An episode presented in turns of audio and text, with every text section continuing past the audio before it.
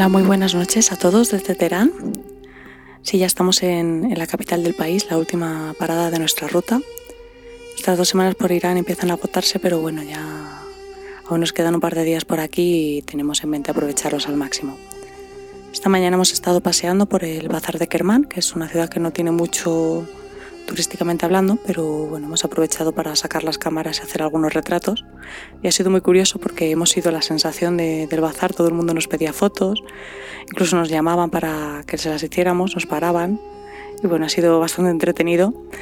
Y hemos aprovechado también para comprar algunos dátiles, que aquí están buenísimos, eh, pistachos, pasta de sésamo y bueno, pues un poco las cosillas que nos están gustando durante este viaje, pues hemos aprovechado para llenar la maleta. Como podéis ver, pues todo comida. Y bueno, tras dejar el bazar hemos, hemos tratado de coger un taxi por Snap, que es como una especie de Uber que tienen aquí. Pero nos ha vuelto a resultar bastante complicado porque lo que nos pasa es que los conductores cuando no nos encuentran nos llaman. ¿Qué pasa? Que como no hablamos farsi, pues nos cancelan el viaje. Y eso es lo que nos ha pasado. Pero bueno, ha habido suerte porque había un chico por allí cerca con su coche que nos ha visto y ha venido a preguntarnos si, necesitábamos algo, que dónde íbamos. Le hemos dicho lo que nos, le hemos explicado un poco lo que nos había pasado, le hemos dicho que íbamos al hotel y nos ha llevado. Nos ha llevado gratis, no nos ha cobrado nada, súper simpático y bueno, la verdad es que ha sido, ha sido una suerte porque además íbamos un poquito justo este tiempo que teníamos que salir para el aeropuerto, así que nos ha venido genial. Y nada, hemos llegado a Teherán, hemos cogido un vuelo desde Kermán y aquí nos estamos alojando en casa de Abbas, que es un chico que conocí en Couchsurfer y que me ha estado ayudando para organizar el viaje. Creo que ya os he hablado de él. Vive con su mujer, con sus dos, sus dos hijos. Y nada, hemos llegado aquí a su casa, hemos estado jugando con los niños. Y la verdad es que los niños son, son una pasada porque no te, no te conocen de nada, no saben tu idioma, pero no sé, el idioma de, del juego es, es universal y enseguida nos han, nos han hecho partícipes de, de sus cosas. Y bueno, Teherán, Teherán es una ciudad que tiene un poco de mala fama. La verdad es que todos los viajeros con los que nos hemos ido encontrando nos han, nos han dicho que, bueno, que no les había gustado mucho. La verdad, la gente suele empezar por aquí la ruta, nosotros lo vamos a hacer al revés. Pero bueno, nosotros eh, al final por logística nos venía mejor dejarlo al final del viaje, así que es lo que vamos a hacer. Va a ser un pequeño problema porque después de haber visto ciudades muy bonitas y, lugares increíbles, pues bueno, esto va a ser un poquito pobre, pero seguro que tiene otras cosas que, lo compensan. Y, por ejemplo, pues será lo que tiene es mucha historia, una historia que está relacionada con lo primero que hemos visto al salir del aeropuerto, la Torre Azadi, que es una torre que se construyó para conmemorar los 2.500 años, si no recuerdo mal, de, de monarquía de Irán, y fue el escenario también de la Revolución Islámica, que acabó con la misma pues al poquito de, inaugurar el monumento. Pero bueno, estoy corriendo mucho y creo que es mejor que empecemos por el principio. Durante el viaje os he estado hablando de los aqueménides, de los asánidas, del imperio persa, del zoroastrismo, de la llegada del Islam. Pero, ¿qué pasó con Persia? Eh, ¿Cómo pasó a convertirse en Irán? Bueno, vaya por delante que yo no, no soy historiadora, ni lo pretendo, la información que, que, tengo al final ha sido a base de leer mucho, de, escuchar podcasts y de interesarme por la historia del país. La verdad es que estábamos los dos súper comprometidos con esto. Hemos estado escuchando un montón de podcasts, de historia, leyendo artículos. Y bueno, esto es un poquito un resumen de lo que hemos aprendido. Bueno, nos vamos a remontar a 1935, que es la fecha en la que el país cambia oficialmente su nombre por Irán. ¿Y qué significa Irán? Bueno, pues eh, Irán significa tierra de los arios. Que no se os vaya a la cabeza a los nazis porque en realidad ario es una palabra que deriva del sánscrito y que se utilizaba mucho antes de que Hitler la pusiera de moda. Darío I se denominaba a sí mismo como ario, para que os hagáis la idea. De hecho, los asánidas utilizaban la, palabra Irán para referirse a Persia de manera, de manera bueno, un poco informal. Se dice que, que los arios eran los hablantes de proto-indoeuropeo, que es el idioma del que derivan lenguas como el germánico, el latín, el griego, el sánscrito, el indo-iranio y demás, que es, que es el, idioma bueno, que encontraríamos en, en el que se encontraría el persa.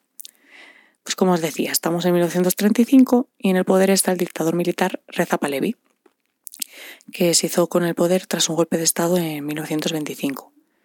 Pahlavi es un tipo curioso, ¿vale? Porque simpatiza con el, con el régimen nazi y quiere occidentalizar el país a toda costa. Entre sus medidas está la de prohibir el velo islámico y obligar a los hombres a vestir a la manera occidental.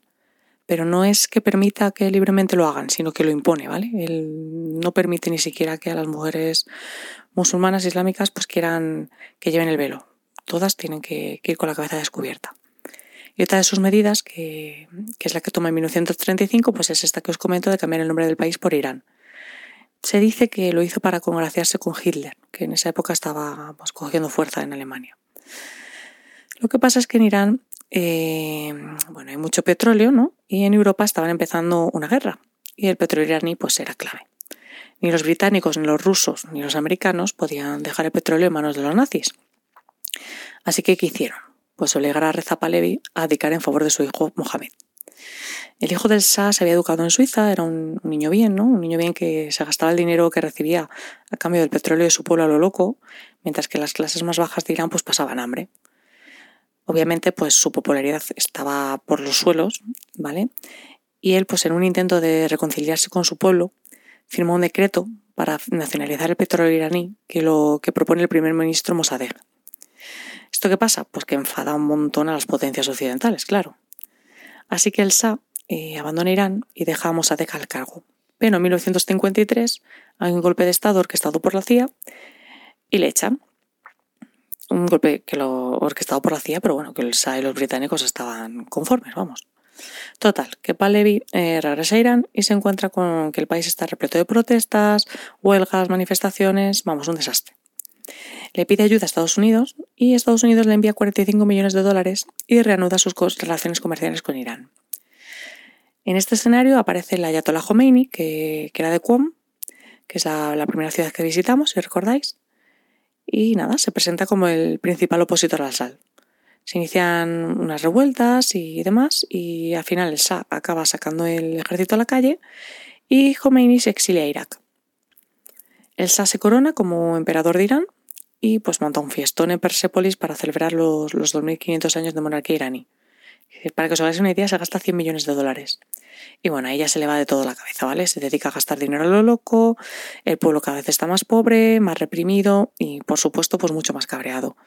Esto Khomeini pues lo aprovecha desde el exilio, él graba proclamas pues para animar a la gente a plantar cara al Sada, una imagen pues de, hombre pacífico, de hombre que quiere la libertad para su pueblo, un poco pues vende la moto de que es el, el Gandhi iraní, ¿no? Y por cierto, pues las, las, las, famosas fotos estas de las mujeres iraníes con el pelo suelto, minifalda y demás, eh, fueron hechas en esta época como publicidad para el gobierno, o sea, era una especie de nodo, ¿no? Bueno, en el 78 eh, se multiplican las manifestaciones, la, ciudadanía empieza a pedirle a Khomeini que regrese, que tome la, la rienda del poder, y en el 79 el Shah pues pacta su salida del país, se marcha a Egipto.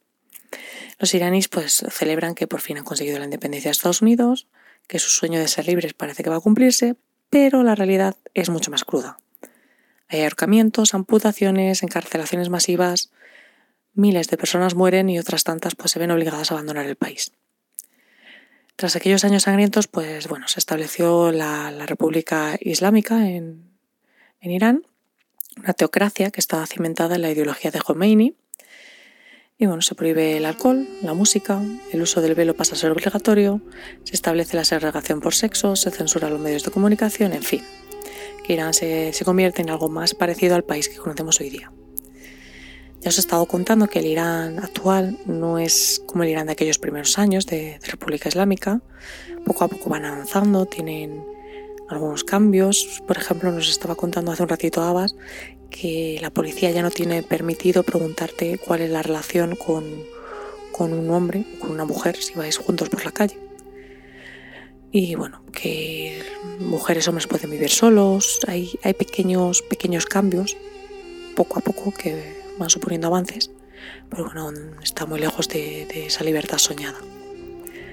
En fin, espero que os haya gustado este trocito de historia de Irán y por aquí nos vamos a ir a dormir, que mañana nos levantamos muy temprano, otra vez a las 5 de la mañana para ver nuevamente amanecer. Buenas noches.